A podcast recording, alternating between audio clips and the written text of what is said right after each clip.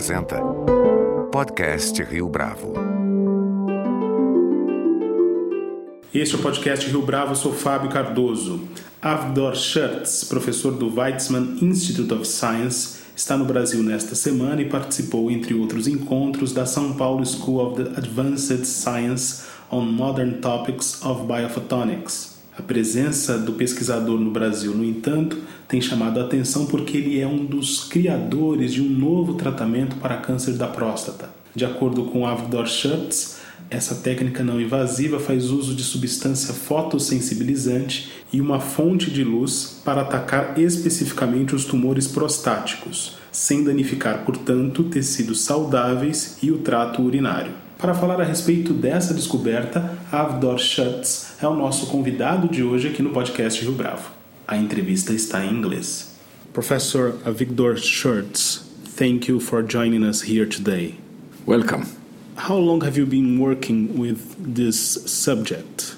And how excited are you with these new findings about cancer treatment? Well, I made a shift in my uh, scientific career about 24 years ago, something like that, 26 maybe years ago, uh, from uh, the field of uh, primary reactions in photosynthesis, where uh, plants and certain type of bacteria harvest solar energy and turn it into type of radicals that uh, drive the synthesis of carbohydrates. I confronted with cancer disease in the family uh, I saw the uh, chemotherapeutic treatment, I saw radiation treatment, and I thought that maybe I can offer something different that will be easier and maybe even more effective. Although uh, my very close relative uh, has been cured since then and, and, and, very well feeling. And that's how I started with it. Uh, so the uh, concept of how to try a new way, a new platform uh, to treat cancer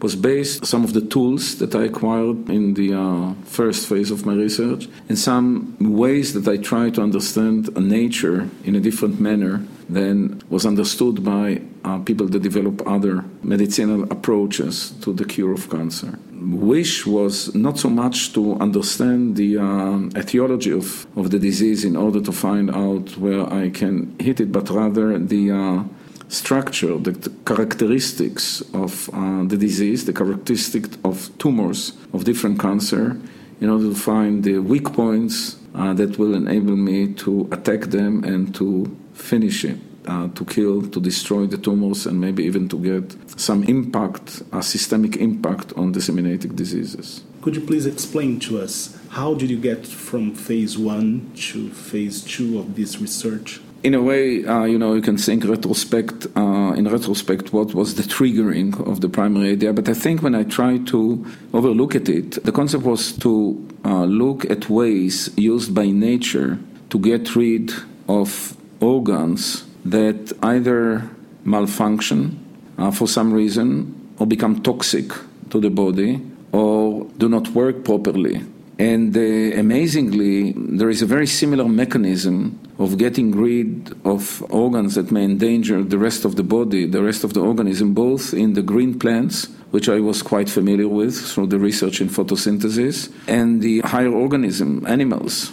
And uh, you know, uh, every one of us has uh, some pots at homes that, um, for some reason, you may not uh, irrigate at times, or there is some disease, some bugs that are coming on a few leaves, and all of a sudden you see some white stains on the leaves, and uh, single leaves start to drop down. And many people think that these white stains are because of the bugs, but it's the other way around. In most of these cases, the plant sends somehow that there is uh, some things that it has to get rid of that may endanger the rest of the plant, some biotic or uh, abiotic signals, and then it secretes in this particular leaf two types of what we call radicals, uh, chemical radicals, that are very short living but are extremely toxic and effective when combined. And we call these radicals oxygen radicals. Many people heard about oxygen radical, heard about their uh, bad things, but there are some good things also, and, and nitric oxide radicals. And when the two of them are produced at the same time in the same area, they can cause a,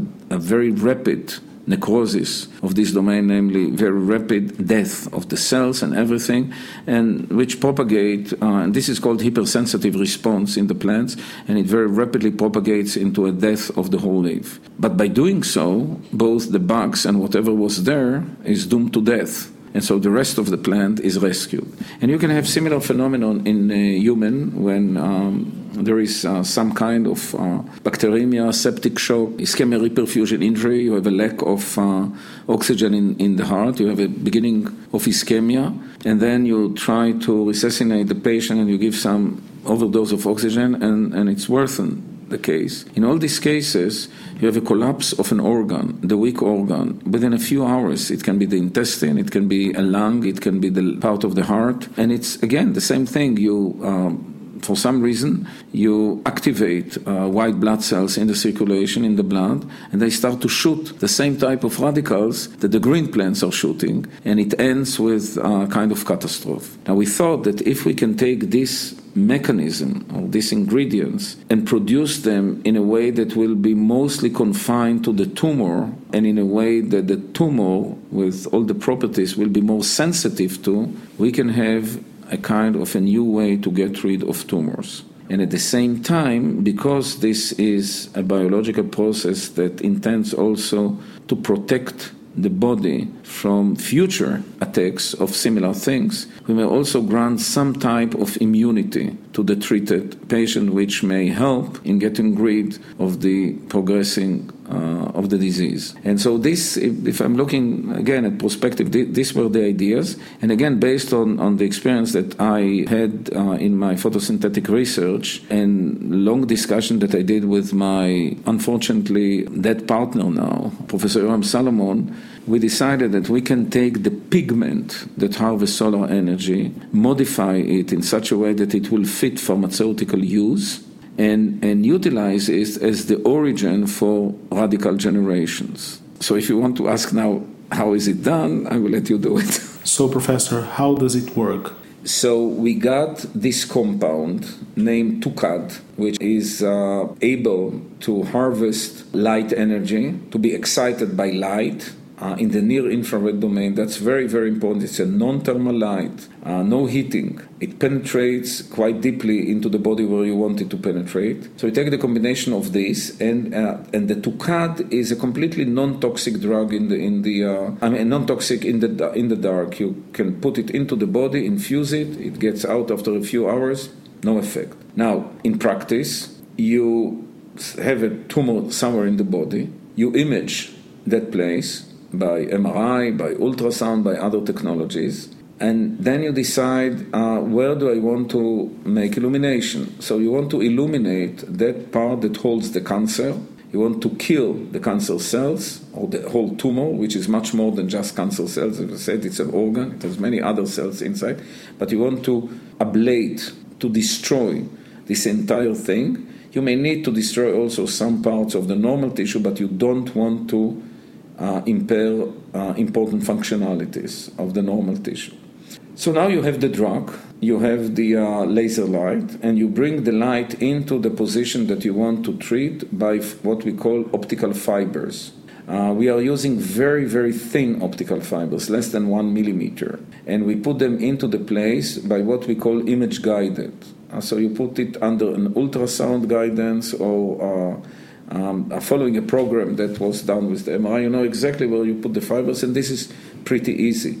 If you take about uh, the prostate, you see the prostate by the ultrasound. The program tells you put these fibers here and here and here and here, and, and the doctor put it. After putting the fibers in place, you take the drug, add kind of solution, which is actually water. It's a saline that, that uh, you dissolve the drug in uh, in a dim light and then you infuse it for 10 minutes into the body, IV. Simple infusion, so it goes throughout the entire circulation, entire blood vessel. It does not leave the circulation, does not go to the individual cells. And after these 10 minutes, you turn on the light of the laser that is hooked to the fiber for 22 minutes in the case of the prostate. We are now dealing with other cancer that we may have to turn the light only for 10 minutes. That's what it's shown that this is enough. So the, the light dose depends on the organ to a certain extent. And after these 22 minutes, You turn off the light, you pull out the fibers from the place, and that's it. And now the uh,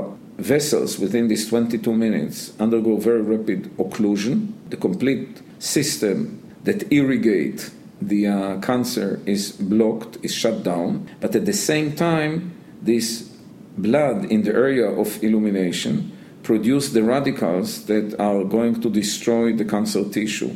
Now, because of the very different nature of the blood vessels and the tumor microenvironment from the normal tissue, it will be the tumor that will be first ablate and destroy. Now, if you increase uh, under the condition that we work in the particular setting of the prostate, it will be an entire lobe, half of the prostate will be eliminated. But the property, the biological property of the prostate are such that the nerve bundle, which controls the erectile function, is completely saved in most of the cases. Uh, the ureter, where you have the uh, urine go through, is protected.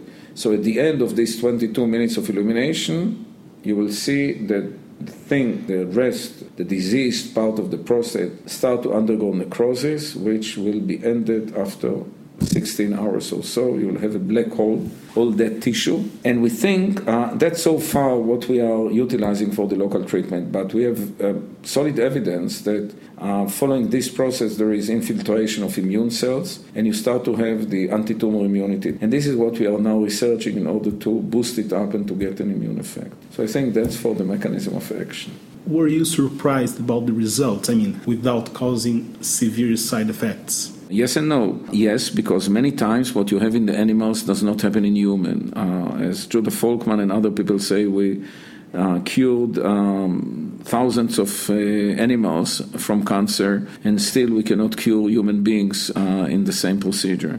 But this procedure is, is fairly simple in terms of what it does and what it impacts. So I did expect to see um, sort of selectivity. We saw it in animal studies. Uh, we hope that we'll see it, but I must say that the clinical results were uh, even better than what we thought that we should get. And the fact that we can use uh, these clinical results so far accumulated in prostate cancer, in, in, early stage low risk prostate cancer, can now provide the ground to more advanced uh, prostate disease, but also provide the ground for treatment of other solid cancer because the parameters that we develop, the, the light fluency, the drug dose, time of treatment, treatment planning, all of that can be applied to many other solid tumors. So I was very happy to see the result. I was partly surprised how close is the uh, are the animal results to the uh, to the uh, human results. Of course, it had to be refined. That's why you have what we call phase uh, two to test the toxicity, phase, phase one to test the toxicity, phase two to optimize the parameter, and phase three to compare it with other modalities of treatment or non-treatment at all to see whether you have a real advantage. And the success was a big joy. I would say. In your opinion, which are the most innovative aspects of this new treatment? I think that the um, there are two parts to my answer. First of all, the recognition of a kind of mechanism of action that relies on nature wisdom is very important here, uh, and there are a lot of solutions uh, provided by nature that we have to explore and, and may find them. I'm not saying that this is like natural medicine, not at all, but the overall solution of how you can get rid of a malfunction organ, it is. The second point that I want to stress here that unlike any other form of photodynamic therapy that is in the uh, uh, trials for a long time or, or in the preclinical arena or even the clinical arena, unlike chemotherapy, unlike all what you heard of, we do not, the drug that we are using to activate, to generate the radicals that I was talking about, is not generated within the tumor, within the cells. It's generated in the vascular supply, in the blood supply. It's generated within the blood.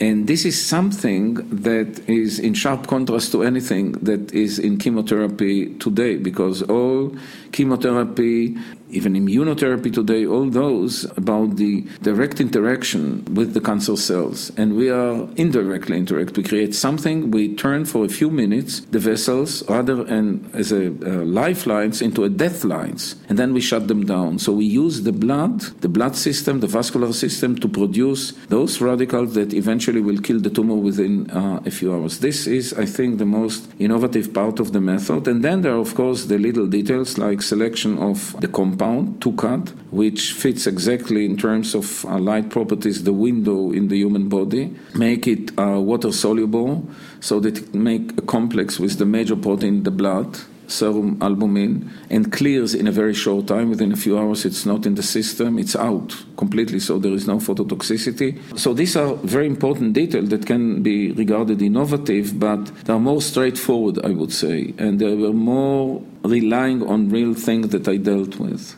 Does your background in physics and chemistry play an important role in this research? Essential, I would say, in, in several aspects.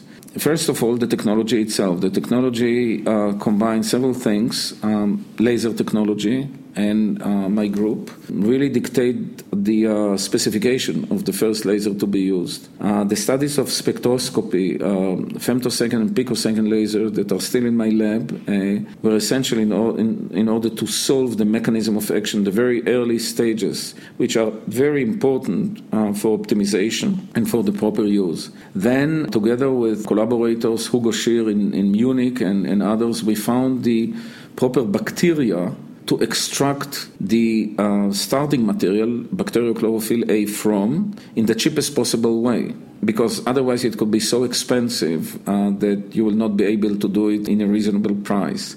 Then the uh, ability to look a different type of imaging spectroscopy, MRI, uh, electron paramagnetic resonance, and so forth. Electron paramagnetic resonance was part of my PhD, was essential part of my PhD. Uh, helped me to, together with again Professor Yoram Salomon, to design uh, new modalities to explore the impact. So all in all, yes, and I think more than that. Um, the uh, way chemists think and biology think is different. Uh, in one case, you collect data and you make conclusion out of it. In the other case, you make a working hypothesis based on a few experiments and then you test the working hypothesis. So th- there are complementations. Uh, and of course, in physics, again, you use all kind of um, movement equations to predict. So everything helps here, and moreover, it enables you to look at new domains uh, in a different manner and it enables you also to learn from failures that we have on the way here. Um, we had a different, um, somewhat different drug that we st- that we selected out of hundreds of compounds in the first case, a lead drug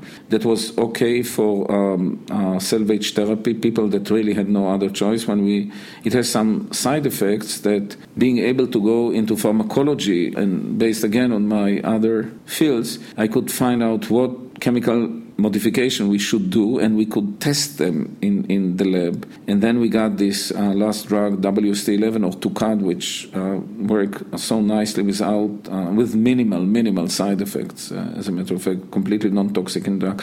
So all these years, it helped a lot, and uh, it helped me also to make connections with people in other fields that could integrate their knowledge into what we are doing in the best possible way. That's what we are doing now with uh, our partners at Memorial Sloan Kettering. We, uh, like Jonathan Coleman, like like David Kelson, like many other people, that together with us rephrase solution that we have based on, on basic research into medical relevant solutions that can be then tested and developed into a real machinery in the long run. How long do you think that it's going to take to escalate this treatment? I think it's an excellent question, by the way, because there is a, a paradigm shift here, a complete paradigm shift. After having the um, uh, first approval in Mexico, then in Israel, then by the uh, European community, we are now in a very good discussion with the FDA. We, I mean, the company, uh, and together the company and the FDA try to develop the um, approval in such a way there will be, of course, post-marketing uh, long study to see that indeed it, uh, in the long run, it has the expected results. Right now, we have follow-up of five years after the phase three study, which look very much the same as after two years. I mean, very, very good. But we have to look at it. Right now, for the prostate cancer, we are in I will not say competition or disagreement or anything like this, but in negotiation with uh, a large group of uh, physicians, urologists, and oncologists that believe that at the early stage you can undergo active surveillance. So we see our part, ourselves, and the whole new drug as kind of a slow revolution. You know, medical doctors are quite uh, conservatives uh, because of the Hippocrates uh, O. Uh, that they first of all not to do damage and then to do uh, to have some uh, advantage. So we think that together with the urologists, more and more of them are, are quite excited of the method. We can really bring it into the right spot. Um, and currently, it is a solution for a dilemma that many men stand particularly at this uh, low to intermediate risk, should I undergo treatment that can compromise potency, uh, urinary continence, and, and so forth, but may get rid of the cancer that eventually can develop, or should I wait, uh, do some active surveillance, what we call, I mean, checks every year for PSA changes, for do biopsies, do MRI, and so forth, and wait until there is worsening uh, of some of these parameters that are considered uh, important, and then undergo these radical treatments with the risk and so forth. So far, there was not a proven solution. There was no comparative study. There are several methods that try to take only the tumor uh, but none of them underwent uh, a good comparative study that can tell you, well, if you do that, you can delay or even completely defer the need for radical prostatectomy. And we are the first one, the company Steba Biotech, that uh, took upon all the clinical evolution. Forgot to say it at the beginning, but this is essential part of it. Show that indeed, yes, there is uh, there are several big advantages, and there is a significant uh, not only delay but but avoidance of doing the radical, and that's why the FDA t- take, takes it seriously. So I think that uh, once time is passing. Clinicians, uh, urologists, and so forth get trained in the method and see how easy it is, how accurate it is. There will be more and more people that will select it as a solution to the dilemma that I mentioned before. And it may add to the active surveillance. Uh, it may replace, in some cases, uh, the need for uh, active surveillance. And what we are doing now is to, to turn it, this local treatment into something that will bring about a systemic response that will also enable uh, delay, um, actually stop the progression of the disease and get complete cure. Uh, these are the current clinical trials that we are running with Memorial Sloan Kettering Cancer Center. Once it's approved by FDA, do you believe that it's going to be easier to get to another parts of the world? Well, I think that right now also there are quite advanced negotiations with Anvisa here um, because Brazil is one of the uh, major parts of the world um, that the company would like um, to have it approved and, and also accepted by the uh, health authorities and the and the um, and the insurance uh, authorities.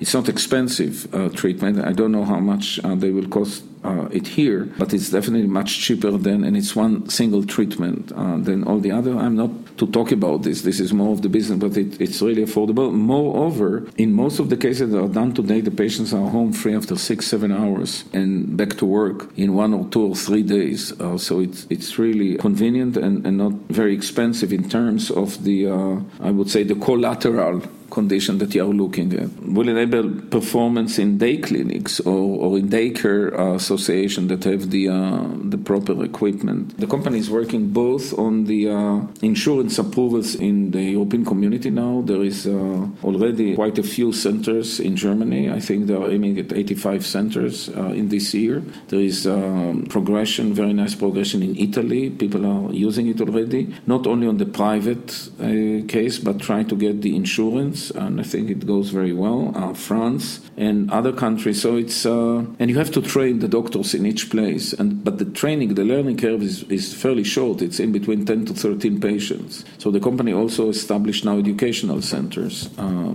to be used in different parts of the world. Please tell us more about the Weizmann Institute environment. For instance, how important was for you to be there in order to develop this research? To my opinion, there are two or maybe three uh, essential elements at the Weizmann is that make it uh, that could make it possible, and I'm truly not sure that I could do it in a different environment. I'll tell you what. First of all, there are different areas of research at the Weizmann Institute with uh, very ambitious uh, researchers very active researchers, and um, due to different type of resources, official grants, major grants from governmental, from uh, European community, NIH, Israeli agencies, and so forth, as well as major philanthropic grants. Um, it's really paradise of research. Every new kind of machinery, bioinformatic modalities, computers, and so forth, uh, the Weizmann tried to, to get, and you can find most of it there.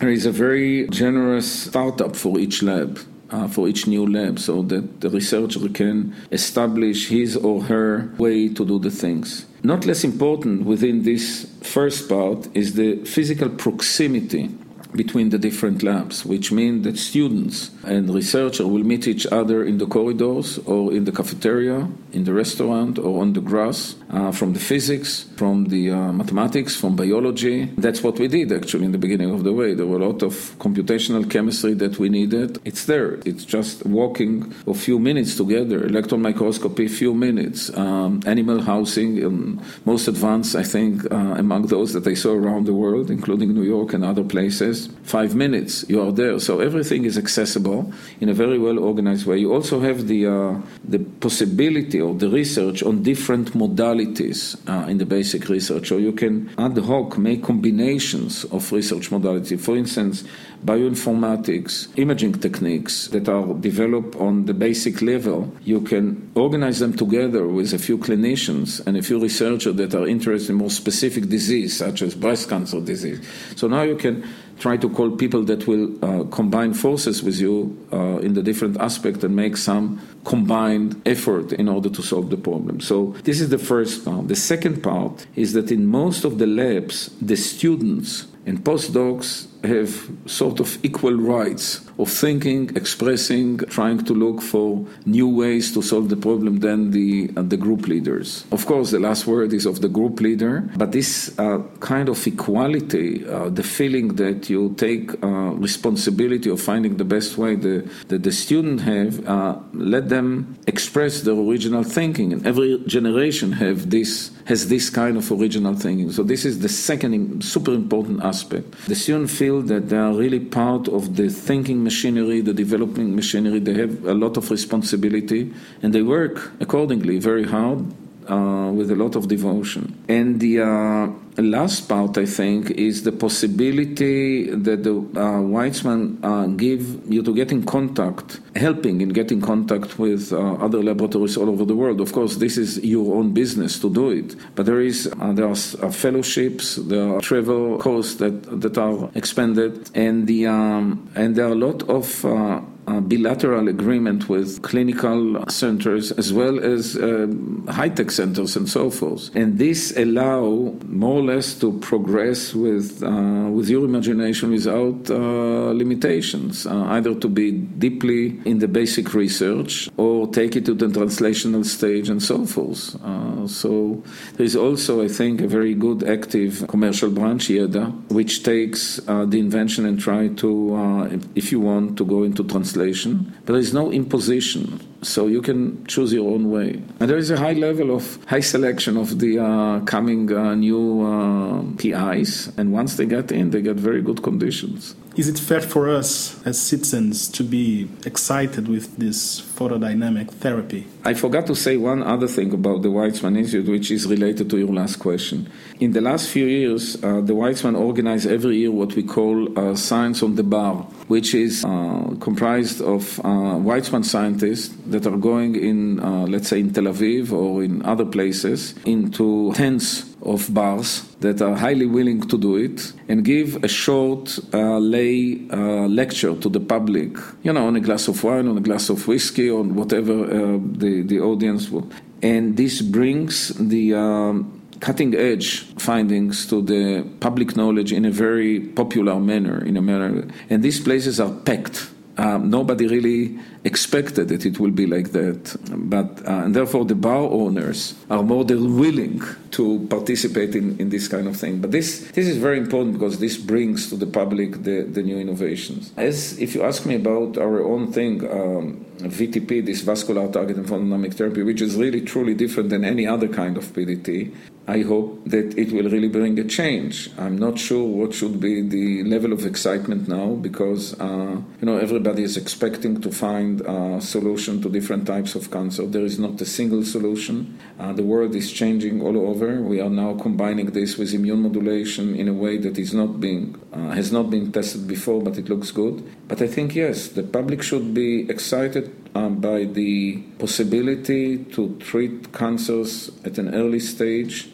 and then maybe to get something like vaccination in a later stage. This has to be proved. It has to be worked very hard. I guess it will not be this kind of disseminated disease and other possibilities within the coming year, but I hope that within the coming five years we will have new solution to quite a few cancer indications. Whether it will be the end of the story, the answer is simply not. But it will add a lot. I mean, uh, right now you you would like to have a situation where you can elongate the life of the patient in, in, with minimal agony, with minimal side effects, like what many people say, transfer this fatal disease into some chronic disease that does not impair your quality of life, allow you to continue as long as possible, get from time to time a new treatment. And I think that's the beauty of it, that you can repeat it and repeat it and repeat it without having any systemic long term toxicity like in radiation therapy, without having, and, or in many chemotherapies, uh, and not having, not being avoided to do uh, several treatment because of some accumulating uh, impact. So yes, I hope that it will be like that. Professor Avigdor Schertz, thank you very much for this interview. You're mostly welcome. It's my pleasure. And it's our role to bring it to the public. Com produção visual de Natália Ota, este foi mais um podcast Rio Bravo, que agora também está disponível no Spotify. Você pode comentar essa entrevista no SoundCloud, no iTunes ou no Facebook da Rio Bravo.